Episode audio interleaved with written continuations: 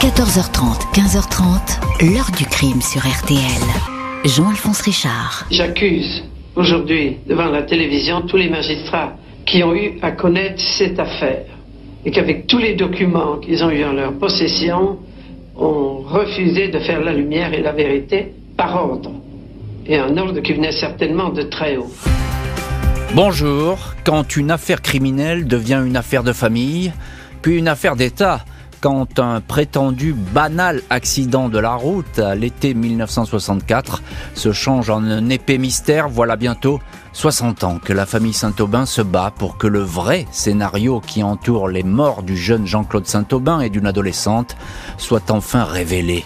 Au fil des mois, des années, la famille va ainsi lever le voile sur des mensonges officiels, des documents grossièrement falsifiés. Elle va se casser le nez sur des portes fermées et se heurter au silence des autorités, comme si l'affaire était hautement sensible ou top secret.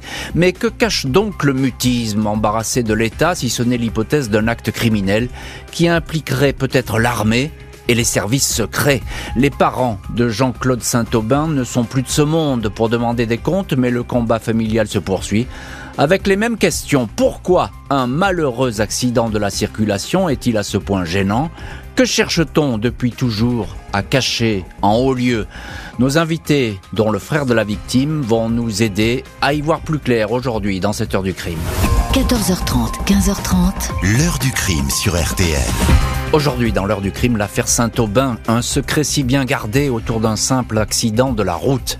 Un matin d'été de l'année 64, dans le Var, ce sont bientôt deux malheureux, un jeune homme, une adolescente, qui vont être extraits de ce qui n'est plus qu'un amas de ferraille.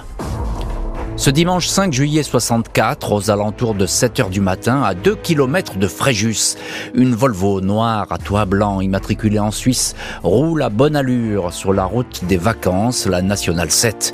Le conducteur et sa jeune passagère sont sur le point d'arriver à destination au domaine du pain de la Lègue, un luxueux camping de la côte varoise dans lequel ils ont prévu de retrouver leurs proches. La route, bordée de platanes centenaires, est humide, mais nullement détrempé. La voiture traverse les vignobles, longe une vieille ferme, un panneau de limitation à 50 km heure avertit alors du passage de la chaussée de 3 à 2 voies, un virage à droite, puis un à gauche, jusqu'au lieu dit les Esclapes. C'est ici que le véhicule termine brutalement sa route. En trois secondes, la Volvo 122S, voiture rapide, réputée pour sa robustesse, vient s'enrouler autour d'un platane. Aucun témoin n'a, semble-t-il, assisté à ce choc d'une grande violence. Les premiers automobilistes arrivés sur les lieux décrivent un véhicule comme coupé en deux. La Volvo a fait une embardée et tiré tout droit, aucune trace de frein. Le conducteur et la passagère sont coincés dans la carcasse, très grièvement blessés, inertes. Ils sont placés dans une ambulance, ils seront déclarés morts à leur arrivée à l'hôpital de Fréjus. Les gendarmes qui se livrent aux premières constatations ne paraissent pas avoir beaucoup de doutes sur l'origine du drame. Un accident dû à une vitesse excessive sur une route piégeuse. Des automobilistes confirment avoir été doublés par cette voiture qui roulait bien plus vite que les 90 km heure autorisés. Le conducteur, étranger, à la région, ne connaissait sans doute pas ce mauvais virage. Qui plus est, le jeune homme qui a roulé une bonne partie de la nuit en provenance de Dijon s'est peut-être assoupi. Et enfin, un dodane franchi à vive allure a pu déstabiliser la voiture. Les victimes sont identifiées. Le conducteur s'appelle Jean-Claude Saint-Aubin, il a 23 ans. Il est le fils d'une famille bien connue à Dijon, propriétaire de l'une des plus belles bijouteries de la ville, au numéro 6 de la place Grangier. Jean-Claude Saint-Aubin travaille en Suisse. Il est agent commercial à Genève pour les automobiles Jaguar. Sa passagère est une amie des Saint-Aubin, invitée chez eux pour les vacances. Elle se nomme Dominique Kaidash, une adolescente de 16 ans, fille d'un pâtissier renommé de Dijon. Les familles sont prévenues de la tragédie. Un triste accident de voiture, comme il s'en produit des milliers à l'époque. Pas moins de 12 000 morts recensés sur les routes françaises l'année précédente. Les Saint-Aubin, les parents Jean et André et leurs deux autres fils, François et Philippe, venaient d'arriver dans le Var. La famille est sous le choc. Elle a du mal à croire au scénario qu'on lui présente. Monsieur et Madame Saint-Aubin émettent tout de suite des doutes. Jean-Claude était un excellent conducteur qui maîtrisait la vitesse. N'est-il pas licencié de la Fédération française du sport automobile et amateur de rallye? Pourquoi n'aurait-il pas eu le réflexe de freiner pour éviter l'obstacle? La famille se rend jusqu'au virage des esclapes. Les traces du choc sont bien visibles sur l'écorce du platane. Première surprise pour ses proches. Le procès verbal des gendarmes précise que le dodane dangereux est à 80 mètres du platane. Il se trouve en fait à 200 mètres. Jean-Claude avait tout le temps de corriger sa trajectoire. Le 4 août, la famille dépose plainte contre X. Deux semaines plus tard, une gérante d'une station-service, Madame Lasserre, avertit les Saint-Aubin qu'un témoin a tout vu. Il y avait un camion militaire et une Peugeot 204 au moment du choc. Deux véhicules qui pourraient être impliqués. La juge d'instruction entend deux soldats du camp militaire voisin, le camp Dessert, témoignage flou, changeant, impossible à vérifier, dans le registre du camp où sont scrupuleusement notés entrée et sortie, eh bien justement, la page du dimanche 5 juillet, jour de l'accident, cette page est absente, elle a été comme arrachée. Et difficile donc pour la famille de croire au hasard ou aux coïncidences. Famille, on va le voir, qui va aller de, de surprise en, surprise. Bonjour Denis Langlois. Bonjour. Merci beaucoup d'avoir accepté l'invitation de l'heure du crime. Vous êtes avocat et écrivain, auteur du livre L'affaire Saint-Aubin qui est paru aux éditions de La Différence et vous aviez déjà publié un livre précédent sur cette affaire, c'est dire si vous la connaissez, j'ai envie de dire presque par cœur. Alors vos compétences sont précieuses aujourd'hui, euh, Denis Langlois, parce que vous êtes avocat, donc vous connaissez parfaitement le droit, et puis vous connaissez euh, mot par mot euh, cette affaire. Pourquoi est-ce que les parents Saint-Aubin, finalement, bon, il y a un accident, ça arrive, c'est dramatique, c'est la vie et la mort, mais pourquoi est-ce qu'ils doutent comme ça tout de suite? Bah, vous l'avez dit, euh, Jean-Claude Saint-Aubin était un excellent pilote, donc euh, ils sont surpris, les parents sont surpris de, par cet accident. En plus, euh, ils vont sur les lieux, ils constatent que le procès verbal de la police est inexact. De la gendarmerie. De la gendarmerie, pardon. Et, puis, ils recueillent le témoignage de quelqu'un qui, une, une quelqu'un qui tient une station-service à Fréjus et qui leur dit ah, euh, l'accident s'est pas passé comme les gendarmes le disent, mais euh, c'est un camion militaire et une 203 Peugeot qui a gêné votre fils. Qui ont coupé la route finalement. Hein voilà. On peut dire quelque chose comme ça.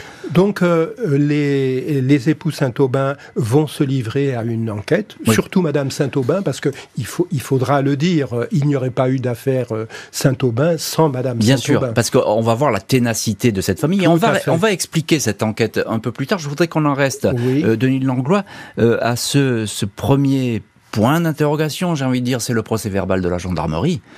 Parce que ça veut dire quoi euh, Soit les gendarmes ils savent pas mesurer la route, ce qui n'est pas dans leurs habitudes, ils sont assez précis. Euh, soit euh, ils ont falsifié cette bah, déposition. C'est surprenant parce qu'il y a deux erreurs. Il y a le, le, virage est considéré comme très accentué sur le plan. C'est une espèce d'épingle en quelque sorte. Oui, hein. pas tout à fait, mais mmh. presque. Mmh alors que c'est simplement une courbe. Et puis, vous l'avez dit, euh, le platane contre lequel euh, la, voiture de, Jean-Claude Saint-Aubin euh, vient se jeter est beaucoup plus loin qu'indiqué. C'est-à-dire, il y a 100 mètres de différence. Bon. mais que, dire Que, peut-on en penser? Parce que, encore une fois, un procès verbal de gendarmerie, j'en ai lu quelques-uns, vous avez sûrement dû en avoir en main, c'est très précis. Hein euh, bah là, c'est précis, mais avec des erreurs. Voilà, c'est ça. C'est précis avec des erreurs, et ces erreurs, elles vont faire florès, j'ai envie de dire. C'est-à-dire que les parents, ils vont s'interroger euh, beaucoup sur, sur ces erreurs qui sont pour le moins malacontreuses. Bonjour, François Saint-Aubin. Bonjour Monsieur Richard. Merci beaucoup vous aussi d'avoir accepté l'invitation de l'heure du crime. Vous êtes le frère de Jean-Claude Saint-Aubin. Un grand merci euh, d'être avec nous euh, au, bout des lignes de l'heure du crime.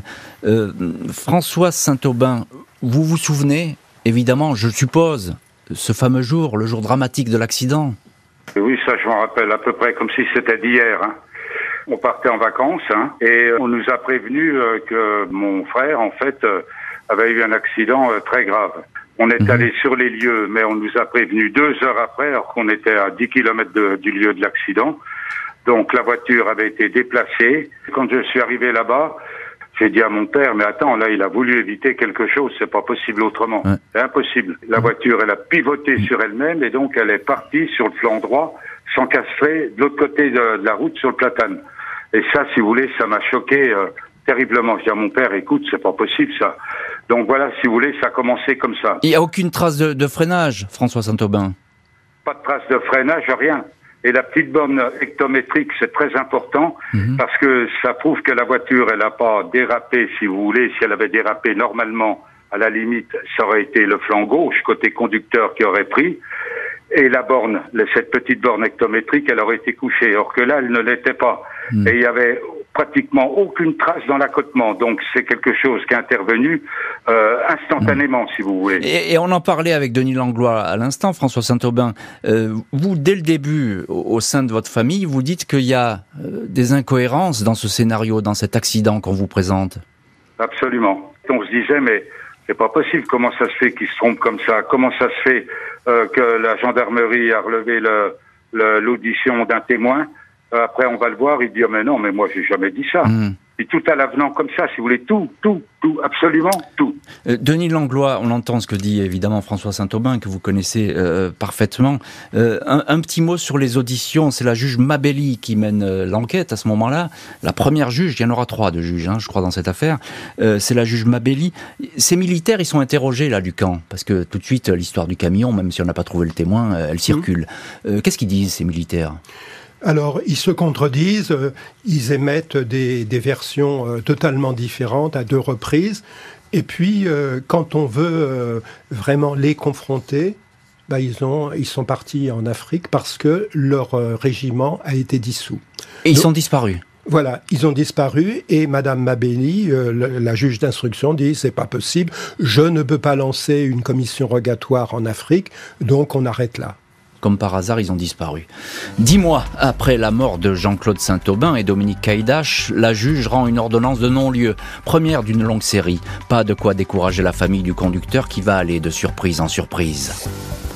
Après l'accident qui a coûté la vie à leurs fils, Jean et André Saint-Aubin, ont repris les rênes de la bijouterie familiale à Dijon. Commerçant le jour, enquêteurs privés le soir. Ils connaissent le dossier de l'accident par cœur et n'ont cessé de faire des allées et venues dans le Var pour y retrouver des témoins, notamment cet homme, un ouvrier jamais entendu par les gendarmes qui aurait assisté à la collision. Les Saint-Aubin, obstinés, finissent par identifier ce témoin capital, un Marocain qui s'appelle Mohamed Moualkia. Il travaillait alors à l'usine de parpaing Sabac. Il a déménagé depuis dans l'Hérault, dans le village du Bousquet d'Orbe, où les Saint-Aubin le retrouve. Moualkia est formel. Il a assisté à l'accident. Il était à 10 mètres à peine. Il rejoignait à pied son travail. Le conducteur de la Volvo n'y est pour rien, clame-t-il. C'est une camionnette militaire sortant d'un chemin qui lui a barré la route. La Volvo a heurté l'arrière de l'utilitaire, puis a fini sa course dans le platane. L'ouvrier se souvient qu'une Peugeot noire portant sur la plaque arrière un insigne tricolore, une flamme ou une grenade suivait le véhicule Malgré le choc, ni le camion ni la Peugeot ne se sont arrêtés. Le témoin accepte que son témoignage soit consigné par un huissier à l'Odève. Malgré cela, Mohamed Moualkia ne sera entendu qu'un an plus tard par les gendarmes. Il le juge alors non crédible. Le registre de l'usine indique en effet qu'il a pris son poste à 5 heures du matin et non à 7 heures, l'heure de l'accident. Mais après vérification des Saint-Aubin, il s'avère que l'heure indiquée a été très grossièrement trafiquée. La famille doute, s'interroge, écrit au président de la République, mais aucune réponse ne lui est apportée. Un peu plus de deux ans après les faits, la justice décide de classer définitivement cette histoire. La responsabilité pleine et entière du conducteur est retenue. Jean-Claude Saint-Aubin roulait à une vitesse excessive. La famille est condamnée à payer des dommages-intérêts aux parents de la passagère, la jeune Dominique Caïdache. Un supplément d'enquête est refusé. La Cour de cassation saisie se range elle-même à la thèse de l'accident. Toutes les portes se ferment donc, même si des éléments troublants continuent de refaire surface. Le 16 juillet 1971, soit sept ans après le drame, les Saint-Aubin reçoivent une note de 4500 francs signée par monsieur Prelaz, garagiste à Genève, il réclame les frais de gardiennage pour la Volvo accidentée, déposée chez lui depuis 1966. Les parents de Jean-Claude vacillent. Les douanes leur avaient dit que la voiture avait été détruite un an après l'accident. Un procès verbal officiel signé par deux fonctionnaires l'atteste. Pourquoi donc avoir inventé une telle histoire? L'enquête en solitaire des Saint-Aubin va ainsi les conduire sur la piste d'un accident moins involontaire qu'il n'y paraît. Leur fils aurait pu être l'objet d'une méprise. Il apparaît qu'en cette année 1964, un avocat français, maître Jean Méningo, possédait la même Volvo bicolore noire à toit blanc, également immatriculée en Suisse dans le canton de Genève. Maître Méningo était alors considéré comme un proche de l'OAS, l'organisation de l'armée secrète anti-gaulliste et partisane de l'Algérie française. Ce militant devait emprunter ce jour-là cette même Nationale 7 pour se rendre sur la côte varoise. Est-ce l'avocat que le camion militaire devait envoyer dans le décor? Un attentat qui se serait trompé de cible? Une hypothèse qui n'est pas exclue par les parents de Jean-Claude. Ils vont ainsi continuer à faire le siège des tribunaux, des ministères, tellement remuant qu'un juge de Draguignan, M. Gauze, finira par les déclarer irresponsables. Et voilà qui est clair donc pour la justice, les Saint-Aubin sont fous, c'est toujours plus simple ainsi. Euh, ils embêtent tout le monde et on ne veut plus entendre parler d'eux. Circuler, il n'y a rien à voir. C'est comme ça que pourraient se traduire finalement euh, les premières années euh, de cette affaire. Denis Langlois, avocat, écrivain, auteur du livre L'affaire Saint-Aubin, paru aux éditions de La Différence. Donc vous connaissez parfaitement ce dossier. Alors il y a cet événement extrêmement important, c'est l'apparition de ce témoin, Mohamed Moualkia, parce que c'est le témoin capital, le témoin clé qui peut tout faire basculer. Il est les Saint-Aubin l'écoutent, ils, ils, recueillent son témoignage, ils, font, ils utilisent même un huissier pour que tout soit dans les règles. Euh, lui, il ne va jamais varier dans les propos. Qu'est-ce qu'il dit? Ben, Il dit qu'il se rendait à son travail euh, et que à 10 mètres euh, devant lui, il, a, il a vu euh, un, un, un, camion militaire qui stationnait le long de la route et qui a démarré au moment où euh, la voiture de Jean-Claude Saint-Aubin arrivait. Donc, euh, lui ne dit pas c'est volontaire. Cet accident est volontaire. Il dit simplement le camion euh, s'est déporté en démarrant, en redémarrant. Et puis, il dit une chose importante, le, camion ne s'est pas arrêté et une 203 noire avec une flamme tricolore a suivi ou une grenade, il dit. Et la grenade, c'est aussi, la, euh, il sait pas exactement aussi le symbole de la gendarmerie, il faut le préciser, hein, sur une plaque d'immatriculation. Oui, il dit, il dit, euh, quelque chose. Une voiture euh, officielle. Une bleu, blanc, rouge. Euh, voilà, il ne sait pas exactement ce que c'est. Et donc, il ne variera pas. Bien évidemment, la justice dira ah oui, mais il y a quelques quelques différences. Il faut dire que c'est un harki il manie quand même assez mal la langue française mmh. et euh, on lui pose des questions euh, parfois difficiles euh, pour lui. Mais globalement, il ne variera, variera jamais. C'est pas, c'est pas un affabulateur. Non, non, pas du tout. Voilà, D'ailleurs, c'est pas quelqu'un qui est là pour se faire mousser ou pour dire. Pas du tout. D'ailleurs, il prend des risques énormes, mm. puisque en fait, il s'oppose à l'armée. Mm. il dit j'étais là, et euh, j'ai vu cet accident, parce qu'il pourrait très bien dire je n'ai rien vu, ou je, ne, ne pas du tout en parler. C'est lui-même qui en a parlé, et c'est lui-même qui s'est attiré pas mal d'ennuis. Parce que en fait, euh, on peut aller euh, un peu plus loin. Il est mort dans des conditions oui, on assez va, tragiques. On va, on va y revenir, Denis Langlois, sur oui. ces conditions qui sont effectivement pour le moins troublantes et sombres. Voilà. Euh, simplement, vous qui connaissez les lieux, est-ce qu'on peut imaginer que le camion n'ait pas vu la voiture arriver, ou bien il pouvait que la voir? je suis incapable de, de répondre à ça. Euh, si vous voulez, dans cette affaire, moi, je n'ai que des hypothèses. Et l'hypothèse la plus vraisemblable, effectivement, euh, c'est celle d'un accident provoqué de façon involontaire. C'est-à-dire un camion qui euh, se trouve euh, euh, garé le long de la route et qui démarre sans, sans que le chauffeur regarde derrière. Voit ce qui arrive. Ouais, voilà. Ouais. Je, et mais en plus, il y a un délit de fuite puisqu'il doit normalement se rendre compte oui, qu'il a provoqué. Ouais, bon, et, alors, et c'est un double délit de fuite, parce que la voiture qui le suit, qui voilà. apparemment fait partie du convoi, euh, elle est impliquée aussi, hein, finalement. Voilà. Alors, évidemment, les, les, les époux Saint-Aubin euh, vont penser que c'est un attentat, que cet accident a été causé volontairement. Ça, moi, je suis incapable de dire mais cela. mais c'est une thèse plausible, et on va voir pourquoi, d'ailleurs. Parce sûr. que, parce qu'effectivement, il y a beaucoup de choses qui, qui grenouillent. Alors, euh, en un mot, il y, a, y, a, cette histoire de, de l'avocat proche de l'OAS, l'organisation de l'armée secrète. Oui. Il a la même voiture, il devait passer par là. Ça, c'était établi. Hein. Euh, Meningo, euh, c'est établi cette histoire. Oui. Bon, au bout d'un certain temps, il dira non, moi je suis pour rien là-dedans parce que il, prendra peur.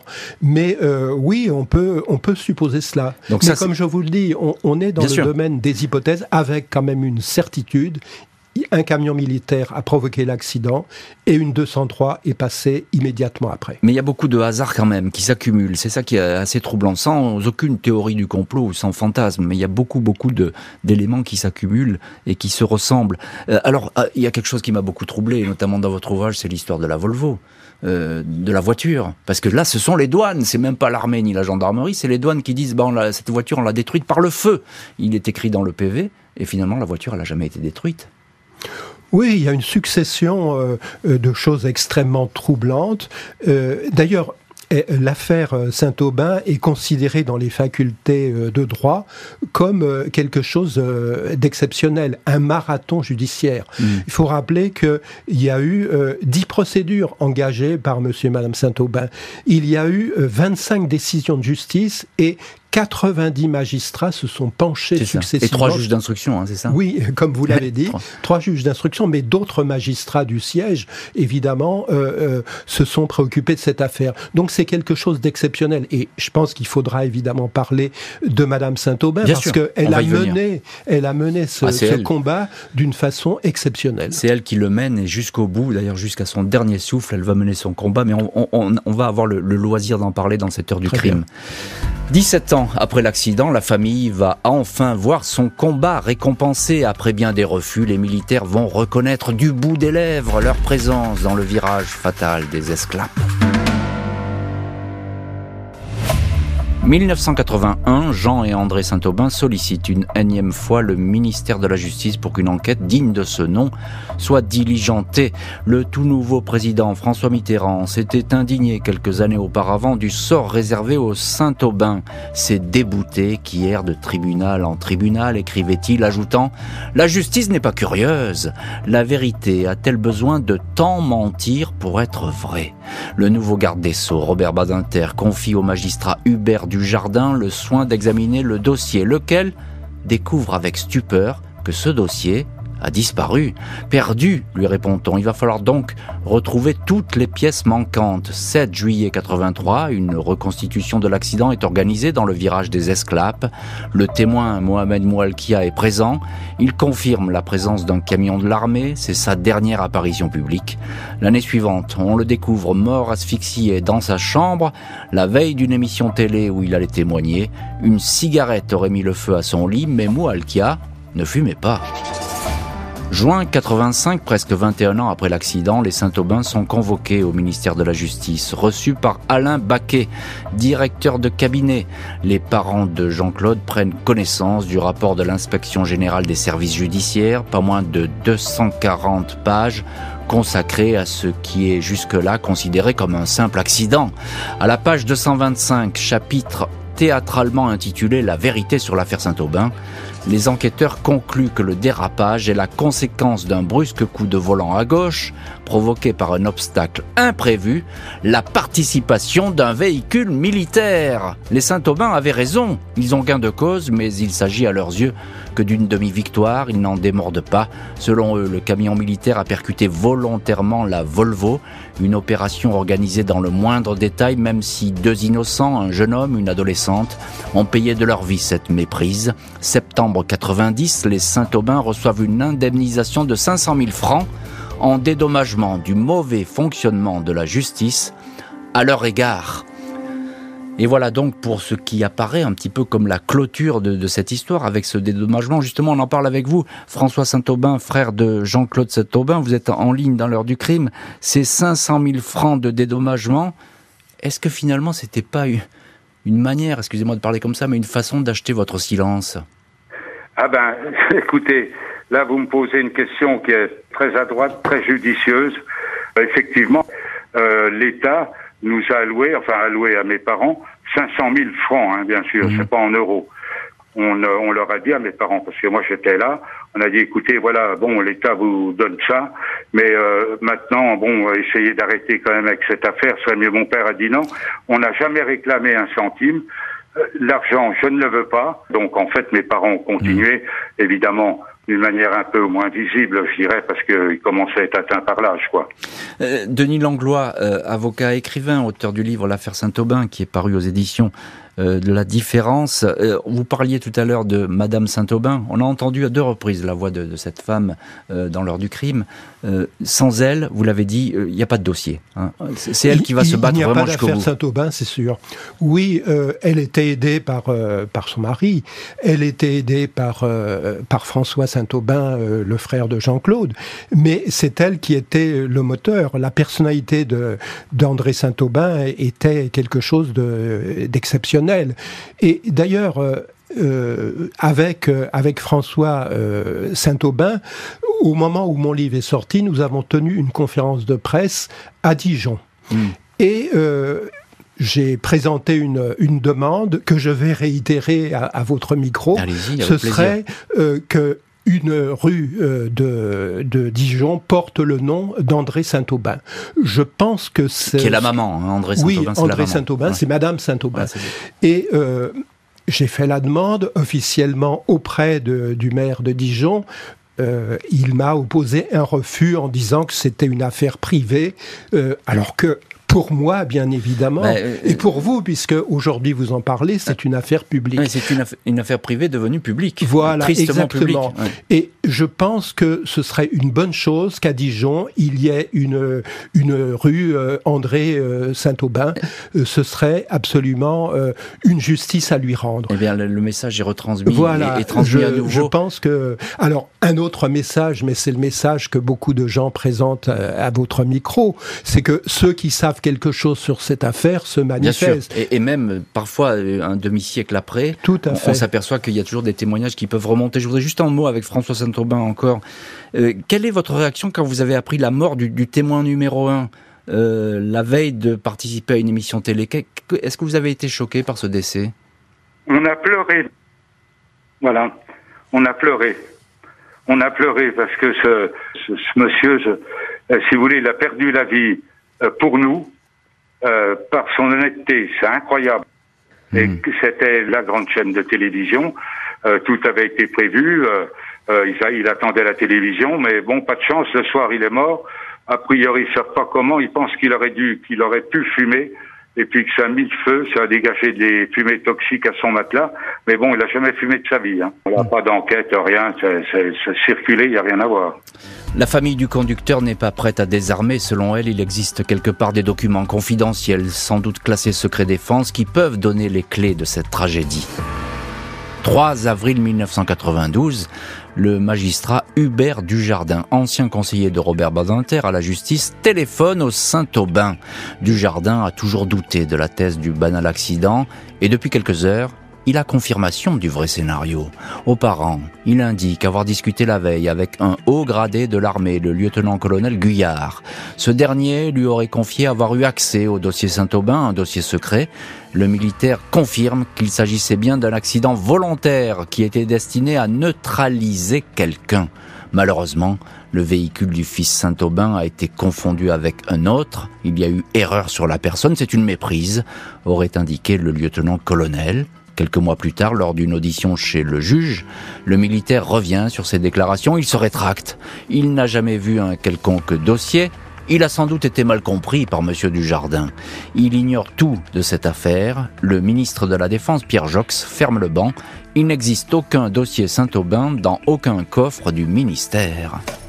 Novembre 97, le dénommé Michel Hainaut, ancien para, ancien garde du corps de Brigitte Bardot, ancien sympathisant de l'OAS, ce personnage qui a déjà eu maille à partir avec la justice, contacte la mère de Jean-Claude Saint-Aubin. Il lui indique détenir quatre documents officiels, les ordres de mission pour provoquer un accident en juillet 64 près de Fréjus. Ces pièces auraient été dérobées dans les archives militaires André Saint-Aubin rencontre Michel Hainaut à Toulouse.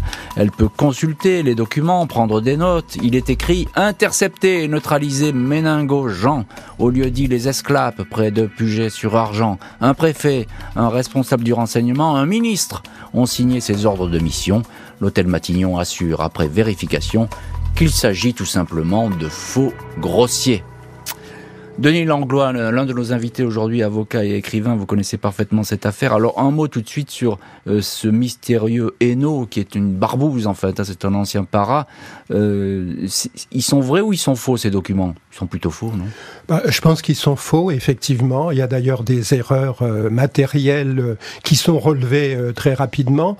il faut dire que monsieur et madame Saint-Aubin ont été très souvent les victimes d'escrocs. C'est souvent le cas, hélas, dans voilà. d'histoire. Hein. Et, et, là, euh, je, je, pense que c'était le cas. Euh, D'un autre côté, euh, effectivement, euh, ça montre euh, il y a eu tout un tas de, de magouillages à, à, propos de cette affaire. Oui. Et toutes les, toutes les versions sont, sont presque possibles. Moi, moi je m'en tiendrais à simplement à, à l'accident euh, fortuit euh, provoqué par un camion oui, militaire. ça c'est votre thèse. Voilà, je n'irai pas plus loin, oui, mais, mais, mais, je ne je n'en sais rien. C'est votre thèse, même si la famille pense qu'effectivement c'était pas tout à fait fortuit et que ça a été provoqué. Mais bon, euh, voilà, chacun, chacun, oui, mais, chacun mais sa je vision. vous dis, je suis quand même Bien devant sûr. une situation euh, où je ne sais pas euh, grand-chose. Alors, euh, Denis Langlois, tout de même, il y a ces confidences qui sont faites par euh, ce gradé militaire à Hubert Dujardin, qui est un magistrat, il faut le signaler. Hein, il a été procureur par la suite à, à Évry, procureur adjoint. Euh, c'est quelqu'un euh, de, de, sérieux, Hubert Dujardin. Tout il fait. raconte pas n'importe quoi. Donc, il dit j'ai recueilli ces confidences et le militaire avait l'air euh, sûr de lui. Et puis d'un seul coup, ça se déballonne. Oui. Et euh, le ministre euh, de la Défense dit il n'y a pas de dossier pratiquement, il n'y a que des coupures de presse, c'est sans intérêt. Alors effectivement, il faut remarquer que dans cette affaire, euh, le ministère de la Défense ou des Armées, puisque ça a changé euh, à un moment de nom, n'a jamais voulu endosser la moindre responsabilité. Euh, par exemple, lorsqu'il s'agit enfin, de proposer une indemnisation au Saint-Aubin, le ministère des Armées refuse d'y participer. Mm. Euh, c'est curieux parce Mm. que euh, Il y a un blocage. il y a un blocage de la part de l'armée, de la Grande Muette finalement, et euh, ça évidemment c'est c'est quelque chose euh, euh, de, de troublant. Euh, il doit y avoir euh, des dossiers qui traînent un petit peu partout, mais, c'est- la question que j'allais vous poser, Oui, Denis. Langlois. Parce que, euh, si vous voulez, il est, il est inimaginable qu'une affaire qui a fait autant de bruit, euh, y compris au sommet de l'État, hein, puisque le président lui-même, Mitterrand, à l'époque, il s'en préoccupe, euh, qui n'est pas un dossier. Un dossier confidentiel, un dossier classé au ministère de la Défense. je suis incapable de, de vous répondre. Euh, bien sûr qu'un jour on pourra accéder à, à tous les dossiers, ce n'est pas le cas actuellement. Euh, oui, mais la Grande Muette euh, dissimule quand même beaucoup de choses. Il faut pas croire que euh, tout est écrit. La mère de Jean-Claude Saint-Aubin ne va jamais cesser jusqu'à sa mort de réclamer des comptes et des éclaircissements sans toucher au but. J'accuse l'État français de couvrir l'assassinat de mon fils. Jusqu'à son décès en 2003, à l'âge de 87 ans, la bijoutière André Saint-Aubin n'aura eu de cesse de répéter les mêmes mots. Son mari, Jean Saint-Aubin, avait partagé le même combat avant de s'éteindre quelques années plus tôt. Les dernières années de sa vie, André Saint-Aubin réclamera au Premier ministre de l'époque, Lionel Jospin, la nomination d'un sage pour élucider l'affaire de sa vie. Les autorités, estimant que toutes les enquêtes possibles avaient été exécutées, ne donneront pas suite.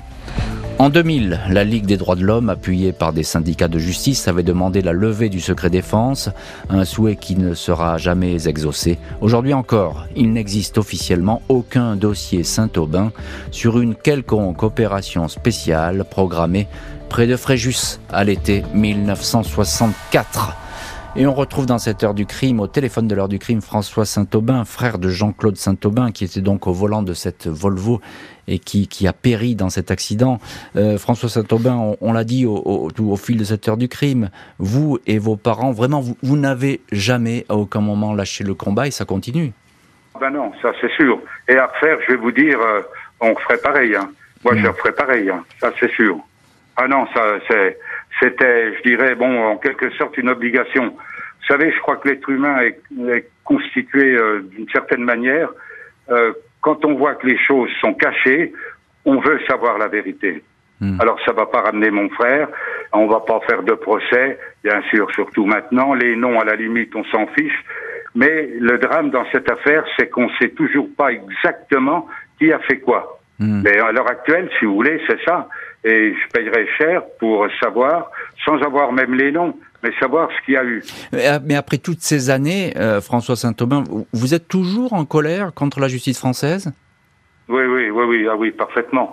Parce qu'ils ont quand même euh, gâché la vie euh, de mes parents, accessoirement la mienne à titre un peu moindre, parce que j'avais 20 ans, j'avais la vie devant moi. C'est quelque part se moquer du monde. Je suis désolé, mais je ne peux pas accepter ça. Voilà.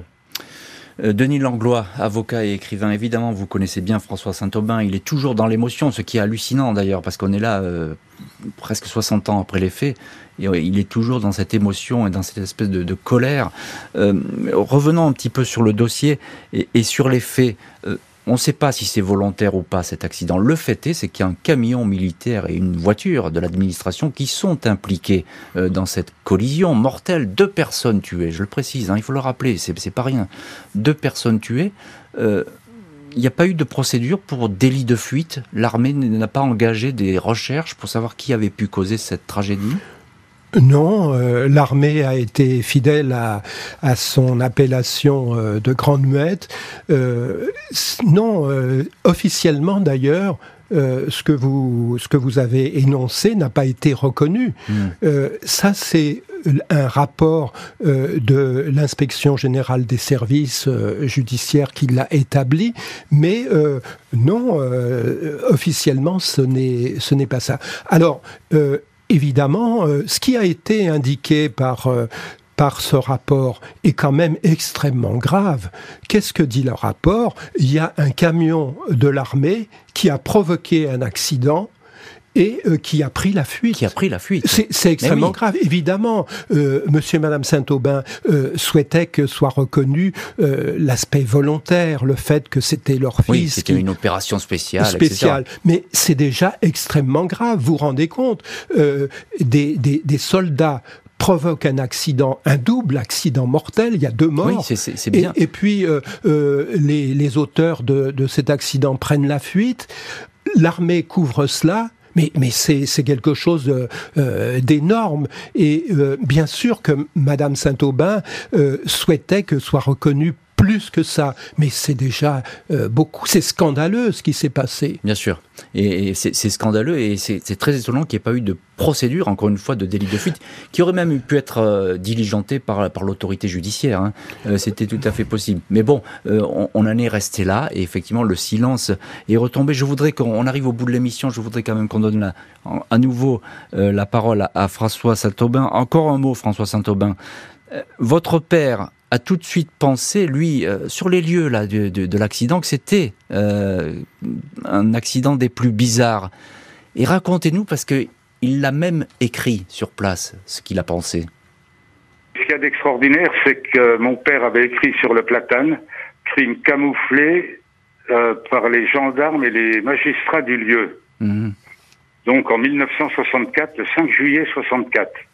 J'ai eu l'occasion de repasser pas par hasard, mais bon, comme ça, quand même, faut me rappeler des mauvais souvenirs. Et je ne sais pas qui est-ce qui entretient ça, c'est toujours marqué à la peinture sur le tronc du platane.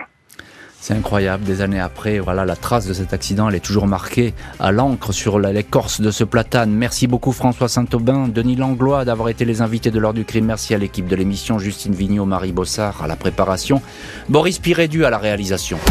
L'heure du crime, présenté par Jean-Alphonse Richard sur RTL.